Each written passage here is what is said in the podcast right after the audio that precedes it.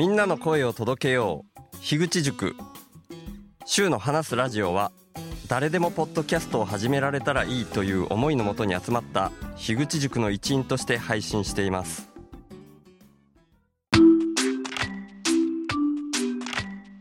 前回からの続き。ポッドキャストではこの整理できたのだけ読み上げるかもしれません。シュー、ノリダーくん、イザさん、ラッキーさん、ナッチさん、モグタン、イケちゃん、サゴーさん、マスさん、紫さんの10人でしたね。で、二次会から、樋口さんが合流っていう流れでした。で、まあ、さっき言ったみたいにサミダレで分かれていって、で、僕とノリダくんとイザさんは同じホテルだったので、3人で帰って、で途中でコンビニに寄って、アイスを買って、で、僕はちょっとおごってもらってっていう形だったんですけど、アイスを食べて、で、ホテルに行って寝ましたね。で、僕はもうちょっと眠かったんで、朝シャワー浴びるっていうとこでもそのまんま、うん、さんはパソコンに向かって、えー写真の編集とかそういう作業されてたんですけど、もうすいません、僕いつ眠るかわかんないんで、寝てるかもしれませんって言って、おやすみなさいって言って、寝たんですけど、夜中におしっこしたくて起きたら、電気はついたまんまだったんですけど、イザさんも寝てて、途中でイザさんも寝落ちしてたみたいなのが面白かったです。で、それがもう何日になるんだ？それが2日の夜ですね。それが2日の夜で、で、朝に、ノリダーくんとイザさんと僕が同じホテルから出て、出てというか、朝は、朝ごはんを一緒に食べに行こうっていうところで9時にどっかに出ようっていうところで出たんですけど、近くのホテルに泊まられてた紫さんも食べに行こうっていうところで4人でなんか喫茶店みたいなところに入りましたね。で、紫さんは飲み物だけにしてたけど、で、僕も最初のコーヒーとかだけに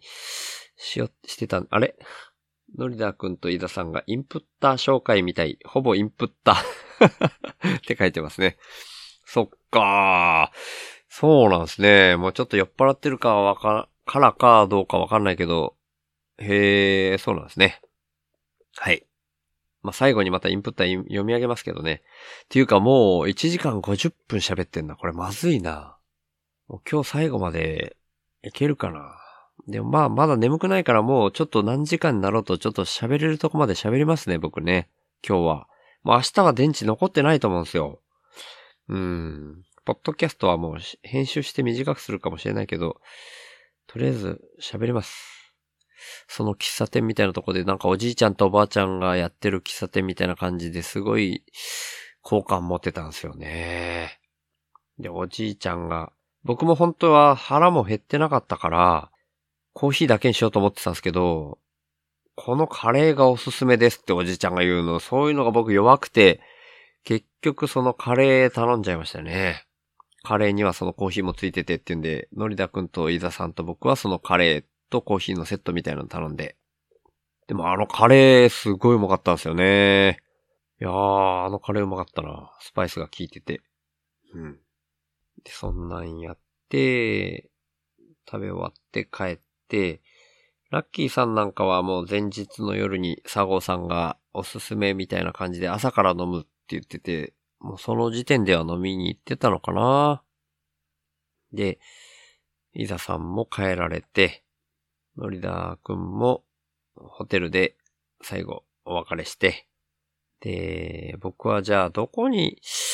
車を止めて何をしようかなと思ってたんですけど、まあ、いろいろ駐車できる場所を調べたんですよ。駅の近く台は、駅に隣接してるヨドバシカメラ、マルチメディア館。あ、のりだくんありがとうございます。チャット欄に思う存分喋ってくださいって書いてくれてますね。ありがとうございます。まあでも今ね、多分聞いてんののりだくん一人っていう感じですね。1っていう数字が出てます。見てる人の数字が。でものりだくんも無理せずいつでも抜けてくださいね。で、そのマルチメディア館は、平日は、だから2日が明けたらもう3日だから3日は平日になるんで、24時間で1000円なんですよね。で、それより安いところがないかなっていうのと、あとは、その10月3日は、僕は本当は10月3日はもう、チッペさんのところに泊まりに行く予定にしてたんですけど、軽音合宿とか焚き火会をやってる中で、ラッキーさんがイムさんとかと飲むっていう話をね、聞いたもんで、それはやっぱイムさんとも飲んどきたいなーって僕思って、一泊伸ばしたんですよね。なんで、夜をどこに、あ、のりだくんそろそろ寝ますってことで、本当にありがとうおやすみなさーい。はい。っていうとこでね、そう、今何言ってたっけな。あ、そう、その、そこに車中泊をするかもしれないっていうところで車中泊する駐車場。まあ、車中泊するにしてもしないにしてもっていうとこで、一泊の料金が安いところがいいなと思って一生懸命調べていたんですけど、ノリダ君とお別れする時間の手前はホテルのロビーとかでスマホで検索したりしてたんですけど、なんだかんだでやっぱあんま見つかんなくて、これはもうしょうがないかなと思って、やっぱ、あとはその博多駅の最寄りがヨドバシカメラなんですけど、飲む場所は博多駅じゃなくて、天神南駅っていうところに近い場所だったから、その近くにもうちょっといい場所がないかなと思ったんですけども、全然探しきれなくて、で、結果的に時間も迫ってきたから、もうヨドバシに止めたんですね。で、ヨドバシに止めたんですけど、その時に僕、こういろいろ、いろんな想定をしてて、その焚き火会の29日の方かな？あ、30日の方か。前夜祭じゃなくて30日の方で、翔馬さんのご家族とお話してた時に、29日の夜はどこに宿泊されたんですか？って言って、僕は車中泊の予定だったんですけど、結局、近藤さんのシェアハウスのクロスに宿泊したので、それを伝えたんですけど、ああ、じゃあよかったですけど、車中泊するぐらいだったらうちに泊まりに来ればよかったのにって思ってましたっていうふうに、しょうまさんもセラビさんもおっしゃってくれてたんですよ。で、ああ、じゃあ、もしかしたらその10月3日に、そういう車中泊になるかもしれないから、それで、もしよかったら連絡するかもしれないですっていうふうに焚き火会の時に言ってたんですね。で、それを僕も思い出して、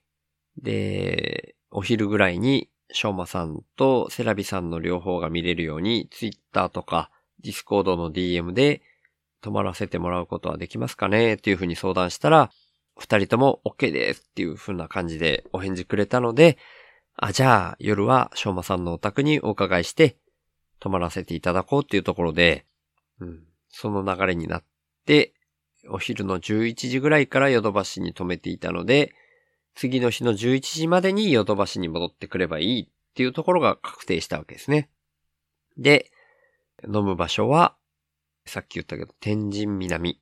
で、ラッキーさんが夕方の4時、4時ぐらい ?4 時半どっちだったっけな ?4 時半ぐらいから一緒にもうどっかで飲みながら収録でもしますか？っていうふうに言ってたんですね。ちゃんとしたそのイムさんとかと合流して飲む、飲み屋で飲むのは、確か夕方6時ぐらい6時半だったかな？その、何時ジャストなのか、何時半だったかっていうのがもう本当に記憶が曖昧になってますね。でも確か4時半にラッキーさんと合流して、ポッドキャストの収録しながら飲んで、で、まあまあ缶ビールですけどね、飲んで、公園で結果的に天神中央公園っていう公園で飲みながら収録したのが、この間春さんのつぶやきで流れたやつなんですけど、で、それまでの時間何をしていたかっていうとですね、僕はそのヨドバシの車の中で寝たりしてました。もうね、なんか他のこともいろいろできてもいい、してもいいかなと思ったんですけど、もう眠くて寝たりしてましたね。で、も結構早い時間にゆっくり、ゆっくり歩きながら、僕もわらじなんで、あんまり早く歩くと足痛くなっちゃうんですよね、コンクリートばっかり歩いてると。だからゆっくり歩いて、途中でラーメン屋とかあったらラーメン食ってもいいかななんて思いながら、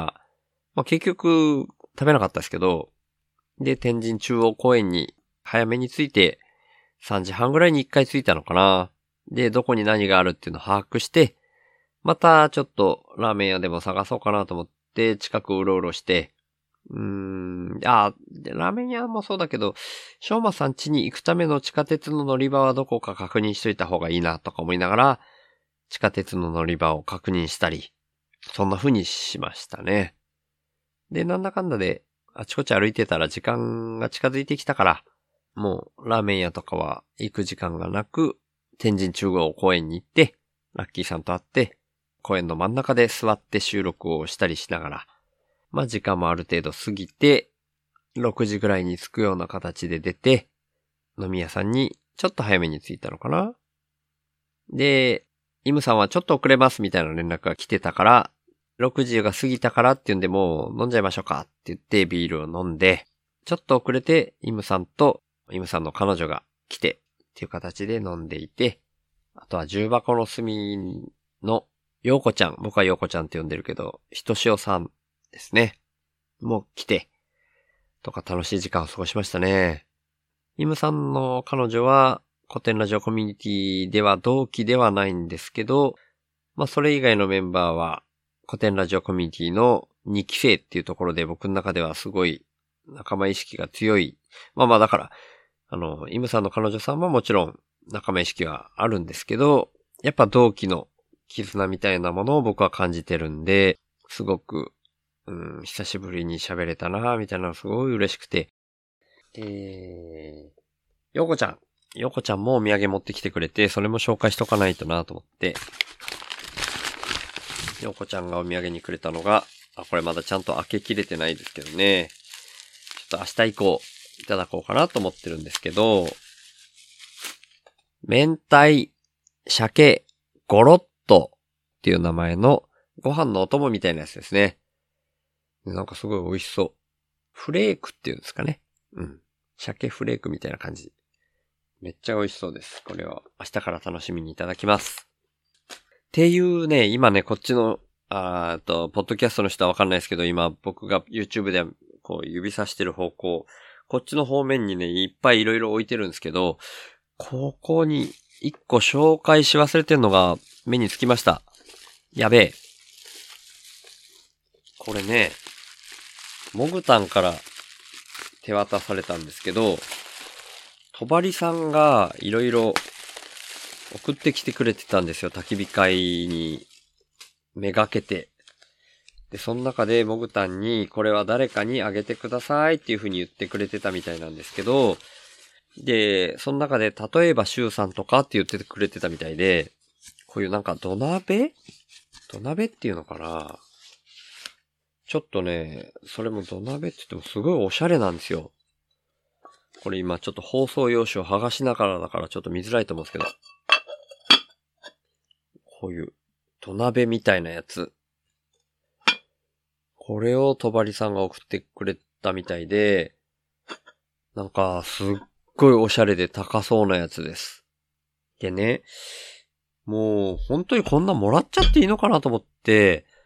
モグタンはいいって言ってくれたんですけど、とばりさんに僕直接 DM で聞いちゃったんですよ。本当にいいんですかねって思って。だからその文面をちょっとね、今、見ながら読み上げますね。とばりさん、こんにちは。モグタン経由でめちゃくちゃおしゃれな土鍋？いただいちゃいましたけど、本当に良いんでしょうか？ってメッセージ打ったんですよ。モグタンが、あの、僕がこれを持ってる写真をツイートしてくれたんですけど、そのツイートをリンクとして貼って、とばりさんに本当にいいんですかね？っていう感じで聞いたんですよ。したら、すぐ返事が来て、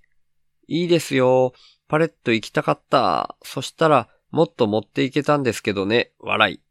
私もいただき物なので、うちにもいっぱいあるんです。ぜひ使ってください。っていうことでした。なんで、もう、これは逆にちゃんと遠慮なくいただいた方がいいんだなと思って、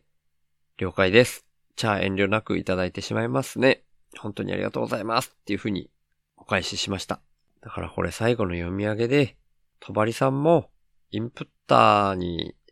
含めさせていただこうと、今慌てて思ってますね。ちょっと頭が回ってなかったんですけど、りょうさんの次は、とばりさん僕インプッターに入れてしまいます。ダメですって言われたら後で修正するかもしれないですけど、少なくとも今日の配信では読み上げてしまいます。はい。ダメって言われたら訂正するかもしれませんが、僕の気分としてはもうこんなすごいおしゃれなものをいただいてしまうなんて、インプッター以外の何者でもないので、今日から最後にりょうさんととばりさんが加わる形になると思います。宣伝したいことは後日お伺いしたいと思います。はい。で、どこまで行ったかなそれ、ちょっとこれは言い忘れていたやつなので、イムさんとか、ニニコさんとか、ヨコちゃんとかと飲んでいて、ヨコちゃんはね、すごい早く帰っちゃったんですよね。何の用事でだったか僕ももう忘れちゃいましたけど。で、ああ、残念だなって思いながら、まあでもしょうがないかなって思ってたら、入れ替わりじゃないですけど、その後に、樋口さんの弟子だったマサさ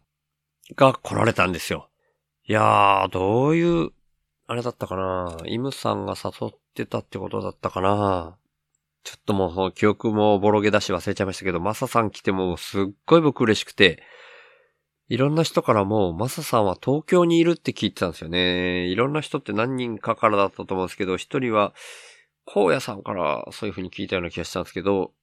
えー、マサさん、東京にいたんじゃないんですか？こっちに帰ってきたんですか？って言ったら、いや、まだ行ってないんです。もうちょっとしたら行くんですけど、っていうような話だったと思います。で、なんで僕、そんなマサさん会うと嬉しいかっていうと、マサさんと僕、勝手に僕がマサさんに連絡してっていうようなことがすごい多かったんですね。なんか、ポッドキャストとかを僕聞く頻度が割とみんなよりも